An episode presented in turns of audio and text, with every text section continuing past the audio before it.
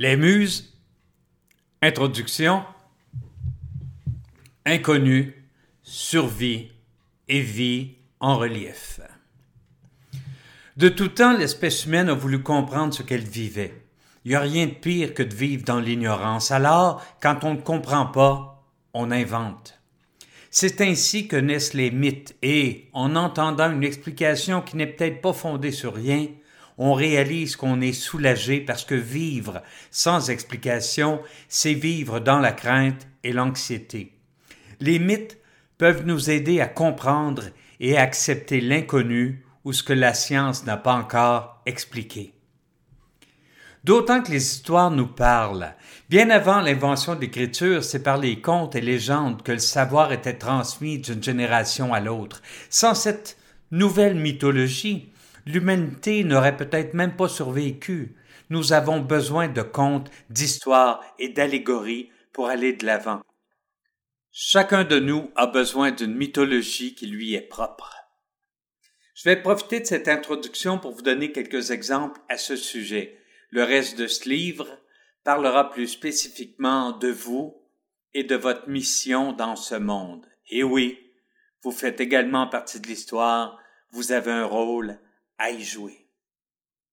Rappelez-vous les histoires qui ont bercé votre enfance. Vous souvenez-vous d'une grenouille qui voulait se faire plus grosse qu'un bœuf? Que lui est-il arrivé et surtout quelle leçon cela a-t-il imprimé en vous? Vous rappelez-vous une cigale qui préférait faire la fête au lieu d'économiser? Quelle leçon en retirez-vous? Nous apprenons bien mieux avec des histoires qu'avec des leçons moralisatrices. Mais ne prenons pas trop d'avance pour l'instant, tentons de découvrir les trois fonctions de base de ces histoires qu'on se raconte depuis des siècles. Faire face à l'inconnu. En tant qu'être humain, nous devons composer avec ce que les psychologues appellent un biais de négativité. L'environnement était dangereux au début de notre espèce. Pour survivre et avoir la chance de nous reproduire, nous devions être constamment à l'affût de tout, et nous devions craindre chaque bruit, chaque mouvement et chaque changement dans notre environnement. Ce que nous ne comprenions pas nous effrayait également. Il nous fallait créer des mythes pour colmater des brèches et apaiser nos craintes. C'est pourquoi Face à l'immensité de la voûte étoilée, nous avons créé des constellations et leur avons attaché des raisons d'être. Dès lors, ce n'était plus des étoiles égarées, c'était Orion, Cassiopée, Céphée et le reste. Loin de constituer un danger, ils veillaient sur nous. C'est également ainsi que la foudre est devenue l'arme de Zeus. Dès lors, plus nécessaire de comprendre le phénomène il avait été expliqué. Pour expliquer la création du monde, on remontait au tout début. Selon les Grecs, avant le monde, il n'y avait que le chaos, un trou béant d'où sont nés le monde, les titans et les dieux. Ovide déclara qu'il s'agissait d'une masse informe et confuse qui n'est encore rien que poids inerte. Ama en eux-mêmes tout de germes disparates des éléments de choses sans lien entre eux. Avouez que ce n'est pas très loin de ce que nous dit la science moderne quand elle nous parle du Big Bang. Avant, il n'y avait rien, et puis il y eut l'univers. Pour expliquer l'hiver et réconforter les gens à l'idée que le printemps reviendrait, on inventa le mythe de Déméter, dont je vous présente ici une version personnelle. Déméter, la déesse des moissons, avait une fille nommée Perséphone. Mais un jour qu'elle se promenait parmi les fleurs, Hadès, le dieu des enfers, l'aperçut et la trouva fort belle, au point de l'enlever et de l'emporter avec lui aux enfers. Elle serait dorénavant sienne. Évidemment, cette disparition eut un impact considérable sur sa mère. Déméter cessa de boire, de manger et de dormir. Plus question pour elle de veiller aux récoltes. Incessamment, elle cherchait sa fille et ne la trouvait pas. Quand la famine s'imposa au monde, Zeus, qui était au courant de tout, envoya son fils Hermès chercher Perséphone, mais Hadès la réclamait comme femme et voulait pas la laisser aller. Il fut donc entendu que Perséphone passerait le tiers de l'année aux enfers et les deux tiers avec sa mère qui, contente de retrouver sa fille, encouragerait à nouveau les moissons. C'est ainsi que les Grecs expliquaient les saisons. Mettez-vous à la place du paysan qui voyait arriver l'hiver. Il n'avait plus à redouter que le printemps ne revienne jamais. Il lui suffisait de se dire que Perséphone venait d'arriver en enfer et qu'elle en reviendrait dans trois mois. Les saisons étaient maintenant expliquées, une explication officielle existait, tout était normal. En nous permettant d'expliquer les phénomènes naturels qui nous échappent, les mythes les rendent plus tolérables. Remarquez que trois siècles plus tard, ça n'a pas beaucoup changé. Si votre patron se présente au travail bourru et anxieux sans expliquer ses états d'âme, immédiatement, les rumeurs de corridors se mettent en branle. On jase, on se questionne, on émet des hypothèses. Et quand on trouve une hypothèse qui nous satisfait, on suppose qu'elle correspond à la réalité et notre tension s'envole. Nous nous faisons encore tous notre propre mythologie. Rendez-vous juste sur Facebook et constatez toutes les théories du complot qui y sont élaborées chaque jour. Nous avons besoin de faire du sens avec ce que nous ne comprenons pas, quitte à l'inventer. C'est ce que nous avons trouvé de mieux pour dormir plus paisiblement et cesser de nous en faire par rapport à tout ce qui nous échappe. Qu'en est-il de vous? Avez-vous au fil des ans créé votre propre folklore? Quelles sont les histoires que vous vous racontez? Qu'est-ce qui vous permet de faire face à votre réalité? Quelles sont les pierres d'assises de votre mythologie? Vous serez appelé à les explorer tout au long de ce livre. 2. Partager les leçons favorisant la survie. De tout temps, les aînés ont voulu épargner aux plus jeunes les leçons chèrement payées du passé. Mais comment le faire? D'un monde sans écriture, comment laisser les préceptes qui permettront à la progéniture d'éviter les principaux écueils de la vie, ses principaux dangers? Il y avait bien entendu les fresques. Dans les grottes, on dessinait les principaux adversaires qui attendaient à l'extérieur et, dans des peintures épiques, on démontrait comment en venir à bout, comment sortir gagnant d'une confrontation avec ceux-ci. Mais plus encore, il y avait les histoires racontées le soir auprès du feu. C'est là que le vrai savoir était partagé. C'est là que les vraies leçons étaient communiquées. C'est là qu'on se remémorait les victoires d'antan et qu'on communiquait les valeurs qui permettraient la survie du clan. Ainsi, les contes vous ont appris qu'il ne fallait pas faire confiance aux inconnus.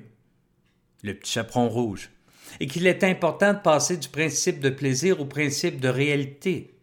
Les trois petits cochons. Les fables vous ont enseigné que le travail est un trésor, le laboureur et ses enfants, et qu'il ne faut pas faire confiance aux flatteurs, le renard et le corbeau.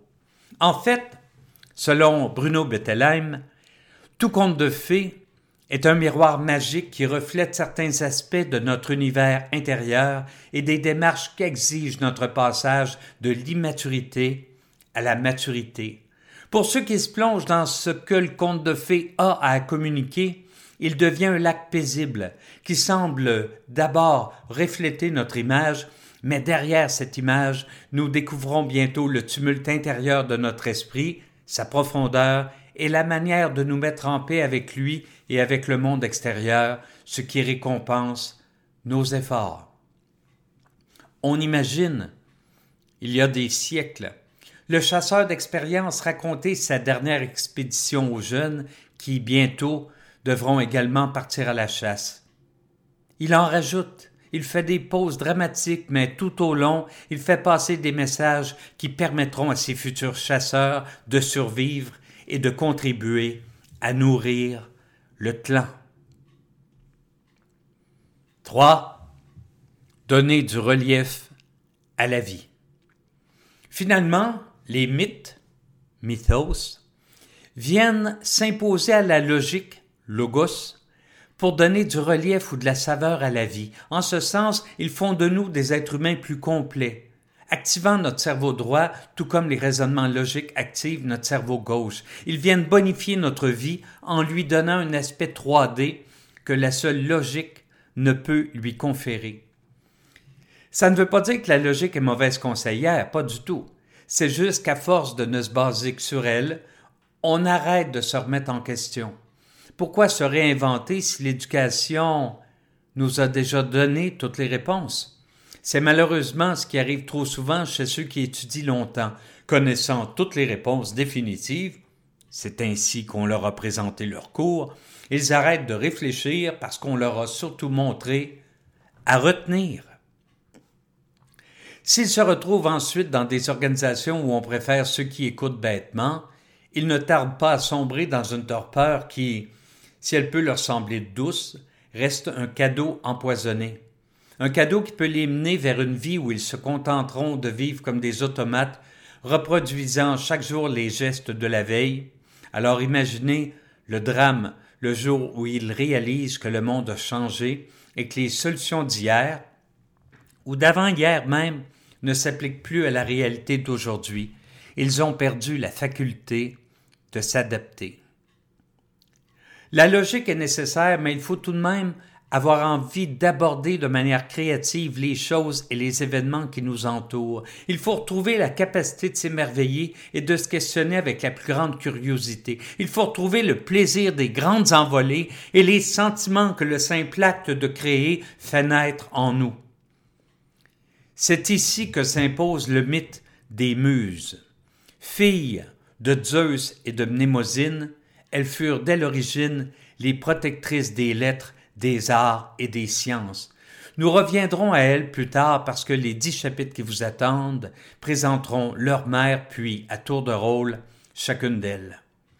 Les muses sont des inspiratrices, en les invoquant, vous pouvez vous extirper de la torpeur dans laquelle vous êtes peut-être enraciné en ce moment. Grâce à elles, vous n'avez pas à vous contenter d'un monde en deux dimensions. Vous pouvez donner à votre existence ce relief qui vous fera vraiment sentir vivant.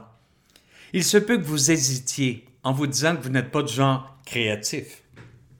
Rassurez-vous, c'est faux.